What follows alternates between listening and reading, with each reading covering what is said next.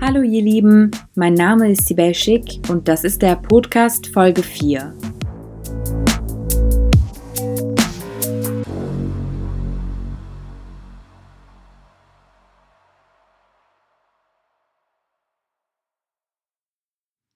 Was ist Täterinnen-Opferumkehr? In dieser Folge möchte ich über Täterinnen-Opferumkehr sprechen. Was bedeutet das? Wie kommt sie zur Erscheinung und welche Folgen hat sie für die Gesellschaft? Was bedeutet Täterinnen-Opferumkehr? Täterinnen-Opferumkehr bedeutet, dass betroffene Menschen von Diskriminierung, Gewalt oder Unrecht für ihre Erfahrungen verantwortlich gemacht werden. Täterinnen-Opferumkehr wird auch Victim Blaming genannt, aber ich bleibe bei der deutschen Bezeichnung.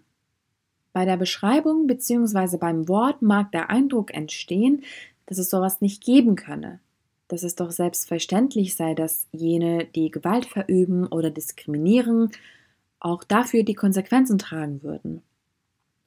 Das Problem dabei ist aber, dass Täter-Opferumkehr bei Gewalttaten sehr oft passiert und zwar oft impulsiv.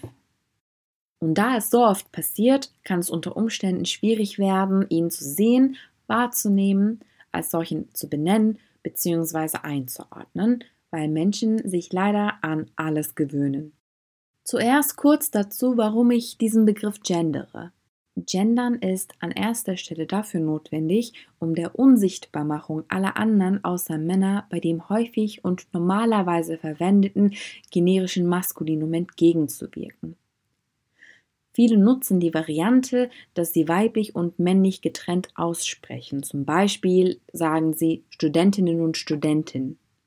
Das ist aber veraltet, weil wir inzwischen selbst beim Geburtsregister einen dritten Geschlechtseintrag haben. Das heißt, dass Deutschland erkennt, dass das Geschlecht über Mann und Frau hinausgeht. Da es ein Spektrum ist und es Menschen gibt, die weder noch oder sowohl als auch sind, ist es für mich persönlich wichtig, das auch in meiner gesprochenen Sprache zum Ausdruck zu bringen. Aber warum gendern, wenn es um etwas Negatives geht? Ich gendere tatsächlich auch in Fällen, bei denen es nicht um wünschenswerte Situationen handelt. Gewalt, egal in welcher Form, kann aus allen Menschen herausgehen. Alle sind dazu fähig, andere der Gewalt auszusetzen. Nur weil eine Person selber eine oder mehrere Marginalisierungen hat, zum Beispiel eine Frau, der bestimmte Räume geschlossen bleiben oder die weniger bezahlt wird als Männer, einfach nur weil sie eine Frau ist, kann in anderen Zusammenhängen selber zur Täterin werden. Zum Beispiel kann sie rassistisch, antisemitisch, behindertenfeindlich, homofeindlich, transfeindlich, dickenfeindlich, kinderfeindlich und und und handeln. Die Liste darf erweitert werden. Gerade wenn wir allen, die selber marginalisiert sind, die Fähigkeit zu diskriminieren absprechen, machen wir viele Gewaltebenen unsichtbar. Und nur wenn diese sichtbar werden, können wir sie auch bekämpfen. Daher gendern, auch wenn es nicht um Repräsentation geht, sondern um Gewalt und Diskriminierung. Zurück zum Thema. Ich habe erklärt, was Täterinnen-Opfer-Umkehr bedeutet, aber das wisst ihr schon.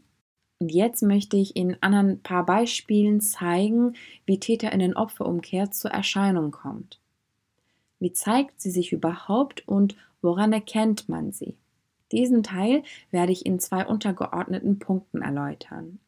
1. Gewalt gegen Frauen, 2. Rassismus und Antisemitismus. Es geht los. Gewalt gegen Frauen.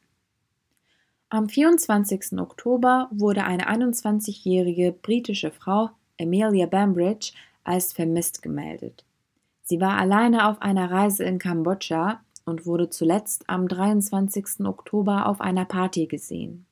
Am 30. Oktober tauchte ihre Leiche an einem Strand ca. 100 Kilometer von der Partyort entfernt auf. Die ersten Untersuchungen zeigen, dass sie höchstwahrscheinlich ertrunken ist. Bevor sie gefunden wurde aber, wurde in den sozialen Netzwerken viel über den Fall gesprochen. Viele äußerten ihre Sorge über die Frau und wünschten Amelias Freundinnen und Familie Geduld. Es gab aber auch viele, ganz viele, die sagten, dass Frauen nicht alleine reisen dürften, insbesondere in Ländern, die angeblich besonders gefährlich für Frauen seien, die alleine unterwegs sind. Manche forderten sogar das Ende der Tourismuswerbekampagnen für Backpackreisen, die sich an Frauen wenden, die alleine reisen möchten. Diese würden diese Reisen angeblich attraktiver machen, obwohl sie gefährlich seien. Dass jedes Land auf der Welt gefährlich für Frauen ist, die alleine unterwegs sind, ganz beiseite, ist das ein ganz typisches Beispiel dafür, wie man von der Sache ablenken kann, indem man lieber über das Verhalten der Betroffenen spricht. Als Emilia als vermisst gemeldet wurde, waren die ersten Spekulationen nämlich, dass ihr jemand was angetan haben könnte. Es sieht zurzeit zwar nicht so aus, aber ich kann den impulsiven Verdacht nachvollziehen. Was ich aber nicht nachvollziehen kann, ist, dass man daraus schließt, dass Amelia hätte nichts passieren können, wenn sie nicht auf einer Reise wäre. Die Statistiken sagen nämlich was anderes.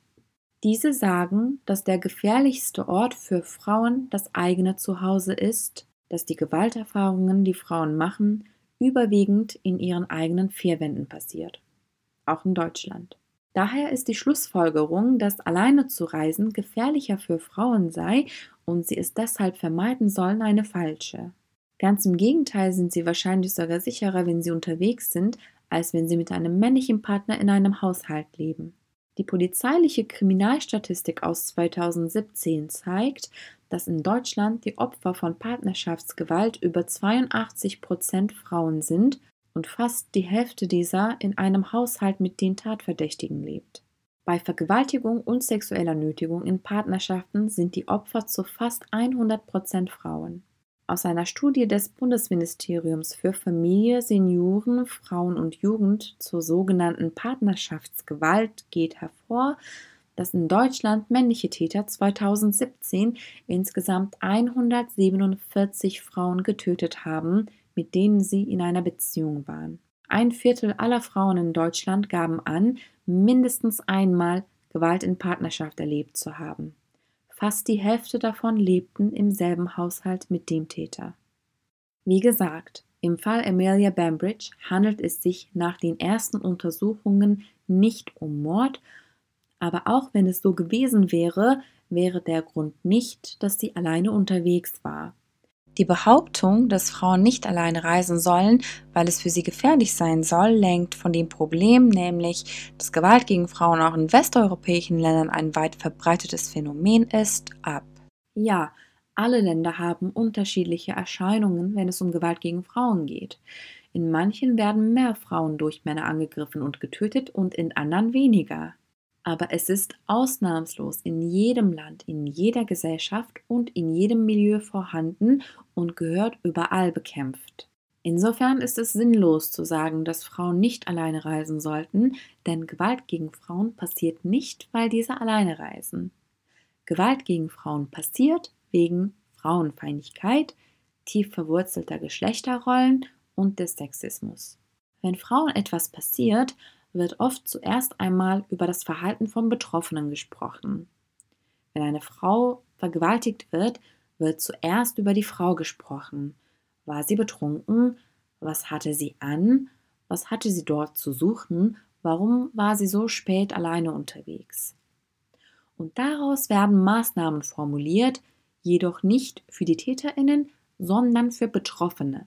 So riet zum Beispiel die Leipziger Polizei 2017 Frauen, nicht mehr alleine joggen zu gehen, nachdem eine Joggerin angegriffen und vergewaltigt wurde. Und die Maßnahmen für potenzielle Betroffene wie Armbänder und Strohhalme, die K.O.-Tropfen in Drinks feststellen, die sogenannten pinken Busse und Bahnabteilungen, in die nur Frauen steigen sollen, sind solche, die nicht die Ursache, sondern nur die Symptome bekämpfen sollen.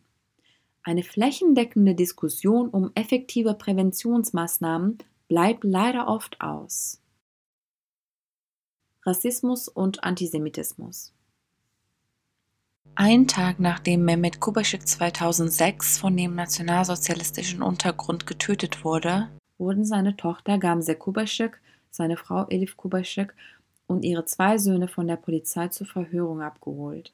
Gamze Kubaschek erzählte später, dass die Polizei unbedingt wissen wollte, ob Mehmet Kubaschek Feinde hätte und mit Drogen gehandelt habe. Viele der Angehörigen von den Opfern des NSU berichten von ähnlichen Fällen, in denen sie von den Sicherheitsbehörden verdächtigt wurden. Anstatt auf Betroffene zu hören und sich einem rechtsextremistischen Hintergrund zuzuwenden, gingen die Behörden vielen Hinweisen nicht nach und suchten nach Motiven, die ihre Vorurteile über die Community bestätigen sollen. Sie haben jahrelang in die falsche Richtung ermittelt, schlossen einen rassistischen Hintergrund aus, suchten die Täterinnen unter den Betroffenen, machten also Täterinnen aus Opfern und begünstigten und gar ermöglichten weitere Morde des NSU. Auch die Presse spielte eine entscheidende Rolle bei der Täterinnen-Opferumkehr in Bezug auf NSU. Betroffenen Aussagen über einen Verdacht nach rechtsextremen Motiven wurden aus Interviews herausgeschnitten und nicht gesendet. Morde wurden als Dönermorde bezeichnet und ins Lächerliche gezogen. Deutsche Presse nutzte jahrelang polizeiliche Quellen in der Berichterstattung, ohne diese groß zu hinterfragen. Aus der Studie Das Unwort erklärt die Untat von Otto Brenner Stiftung aus 2015 geht hervor, dass die Medien sogar die Hypothesen der Polizei, dass es sich bei den NSU-Morden um Drogenhandel, Mafiastrukturen und Geldwäscherei gehe, als Tatsachenbehauptungen präsentiert haben. Leider bleibt die rassistische Täterinnen-Opferumkehr nicht beim NSU. Auch heute mit dem Aufstieg von Rechten werden Betroffene von Rassismus oft für die rassistische Gewalt, der sie ausgesetzt werden, verantwortlich gemacht. So behaupten viele Social-Media-NutzerInnen zum Beispiel, dass Rassismuskritik für den Aufstieg der Nazis verantwortlich sei. Allerdings passiert das nicht nur in den sozialen Netzwerken und nicht nur in Bezug auf Rassismus. Diese Art der Täterinnen-Opferumkehr passiert auch in einem antisemitischen Zusammenhang. Fünf Tage nach dem antisemitischen Anschlag auf eine Synagoge in Halle wurde auf der Sendung Hart aber fair von Frank Plasberg Antisemitismus in Deutschland diskutiert. Die genaue Fragestellung lautete: wieder da oder nie wirklich weg? Als am Ende Brigitte Büscher die Zuschauerinnenreaktionen vorlas, wurde auch ein antisemitischer Kommentar eingeblendet. Dieser lautete Vielleicht sollte man allmählich das Judenthema etwas zurücknehmen, denn genau das schürt Hass. Wir wissen um unsere Vergangenheit, die Kinder bekommen es in der Schule auch eingetrichtert, also gut ist es. Da wurde also im öffentlich-rechtlichen kurz nach einem antisemitischen Anschlag in Deutschland ein antisemitischer Kommentar, in dem auf übelster Weise Täterinnen Opferumkehr getrieben wird, unwidersprochen stehen gelassen. Wenn es meine Show wäre, hätte ich diesen Kommentar ja nicht einmal vorgelesen. Aber wenn schon, dann wenigstens kritisch auseinandernehmen. Das so unkommentiert stehen zu lassen, normalisiert die Täterinnen Opferumkehr. Vor allem in diesem Setting, also während einer Diskussion über Antisemitismus in Deutschland nach einem antisemitischen Anschlag. Es ist nichts anderes als ein Armutszeugnis. Woran liegt es? Wie kann sowas passieren? Ich bin der Meinung, dass so etwas passiert, weil Menschen in Deutschland Täterinnen Opferumkehr so verdammt gewöhnt sind. Sie sind sie so gewöhnt, dass sie sie nicht einmal merken, dass sie keinen Grund darin sehen, der zu widersprechen. Sie kommt vor wie eine ganz legitime Meinung, die Menschen haben könnten, so ganz normal halt. Das ist nicht normal. Täterinnen-Opferumkehr dient dazu, dass von Missständen abgelenkt wird. Anstatt über diese zu sprechen, deren Ursachen herauszufinden und zu bekämpfen, wird über das Verhalten der Betroffenen gesprochen, die angeblich für die Missstände verantwortlich sein sollen.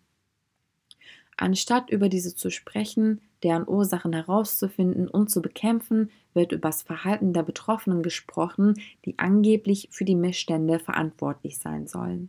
Täterinnen-Opferumkehr ist Hilfeleistung für die Täterinnen. Denn sie macht sie unsichtbar, spricht sie von der Verantwortung ihrer Taten frei, entschuldigt und verzeiht ihnen. Täterinnen-Opfer-Umkehr ist also von Natur aus nicht neutral, sondern eindeutig auf der Seite der Täterinnen. Wir müssen aufhören, bei Gewalt und Diskriminierung über die Betroffenen zu sprechen. Wir müssen aber auch aufhören, Menschen zuzuhören, die den Betroffenen für ihre Gewalt- und Diskriminierungserfahrungen die Schuld geben.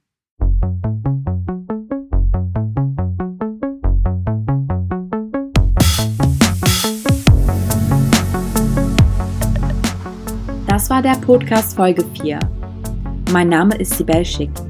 Wenn dir mein Podcast gefällt, kannst du mich über PayPal oder Patreon einmalig oder dauerhaft unterstützen. Die Links dazu findest du in der Track-Beschreibung. Meine Podcast-Musik ist von Arne Benze. Link ebenso in der Track-Beschreibung. Vielen Dank fürs Zuhören. Bis zum nächsten Mal.